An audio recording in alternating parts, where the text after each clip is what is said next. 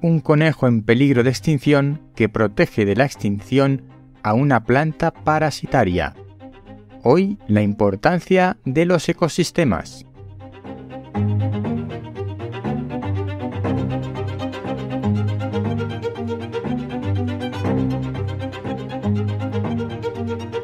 Hola, soy Ignacio de Miguel y esto es El décimo hombre, reflexiones de ciencia y naturaleza, porque cuando nueve personas están de acuerdo en algo, una décima debe llevar la tesis contraria.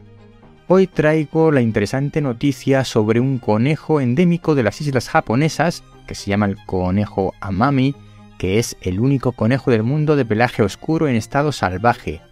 Tiene la característica de comerse unos frutos de una planta que es en realidad una planta parasitaria, que no realiza la fotosíntesis y que necesita chuparle los nutrientes a las raíces de otras plantas para poder sobrevivir. Pues bien, este conejo se encarga de diseminar las semillas de esta planta y conseguir que ésta prolifere. Pero, ¿qué pasaría si este conejo en peligro de extinción desaparece? Pues la extensión en la supervivencia de esta planta estaría en entredicho, porque depende de roedores como este para su expansión y su supervivencia. Las plantas por un lado, los animales por otro, eso no es cierto. Hay una interacción entre animales y plantas y por supuesto entre unos animales y otros. Pero desde la microbiota, desde los microorganismos, hongos, eh, pasando por los insectos, todo tipo de animales pequeños y grandes. Los ecosistemas están interrelacionados, todas las especies que vivimos en un ecosistema estamos interrelacionados y nosotros también. Piensa, por ejemplo, en la superpoblación de determinados herbívoros que tiene lugar en algunos bosques, en algunos montes españoles. ¿Por qué ocurre esto? Porque no tienen depredadores.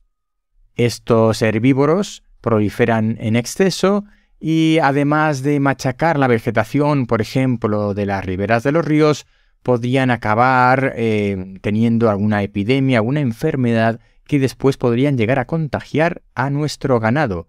Al final está todo muy relacionado y tenemos que controlar de alguna manera la población de las especies.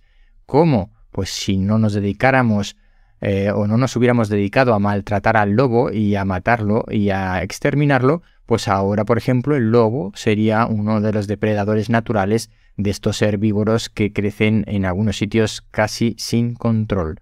Por eso es tan importante la supervivencia de la biodiversidad y mantener la mayor cantidad de especies, porque existen relaciones entre ellas que no llegamos a comprender a simple vista, algunas sí, y de otras nos damos cuenta cuando ya es demasiado tarde.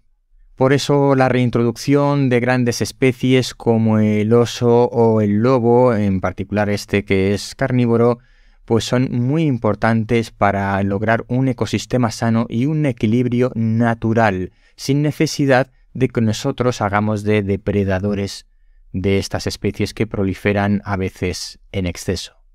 Y el hombre es un destructor de hábitats y es un destructor de especies, pero también a la vez hacemos porque determinadas especies animales y vegetales sobrevivan. ¿Cómo? Está claro que una ciudad le ha quitado terreno al campo, le ha quitado espacio al campo y a un ecosistema 100% natural. Donde ahora hay asfalto, antes había otra cosa. Obviamente no podemos prescindir de las ciudades y vivimos en ciudades.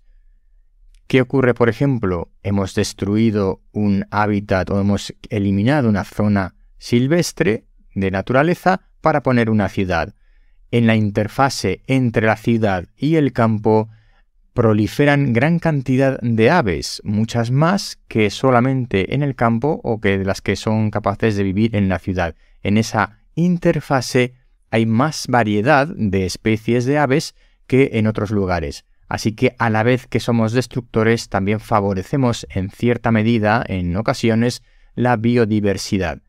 Otra de las acciones humanas para contrarrestar, por un lado, esa destrucción eh, que a veces llevamos innata, son, por ejemplo, los muladares, es decir, esas ubicaciones en, las que dejamos tirados los animales de ganado que se nos han muerto, ovejas, cabras, vacas, A esos muladares llevamos estos animales que han muerto de forma natural y que no tienen ninguna enfermedad que pudiera ser perjudicial para que las aves carroñeras se alimenten de ellos. Por un lado, hemos puesto el campo, lo hemos sembrado de tendidos eléctricos, de aerogeneradores que matan muchas aves, eh, muchos pájaros y muchas aves rapaces, y por otro lado les estamos dando los muladares y para compensar un poco. Sinceramente creo que no compensamos lo suficiente, pero a lo que viene todo esto os lo cuento porque quiero que veas que realmente formamos parte de un ecosistema y que somos tanto destructores como protectores según lo que hagamos, y que es necesaria la interrelación de todas las especies animales y vegetales para una biodiversidad y una naturaleza sana. En el próximo episodio te voy a hablar de otro ecosistema, pero no del ecosistema en general donde nosotros vivimos, sino de ti, de tu persona, como ecosistema en sí mismo. Pero eso será en el próximo episodio, así que suscríbete si no lo has hecho todavía, dale a la campanita si estás en YouTube y recuerda que el décimo hombre está dentro de la red de podcast Podcastidae. Nos vemos pronto.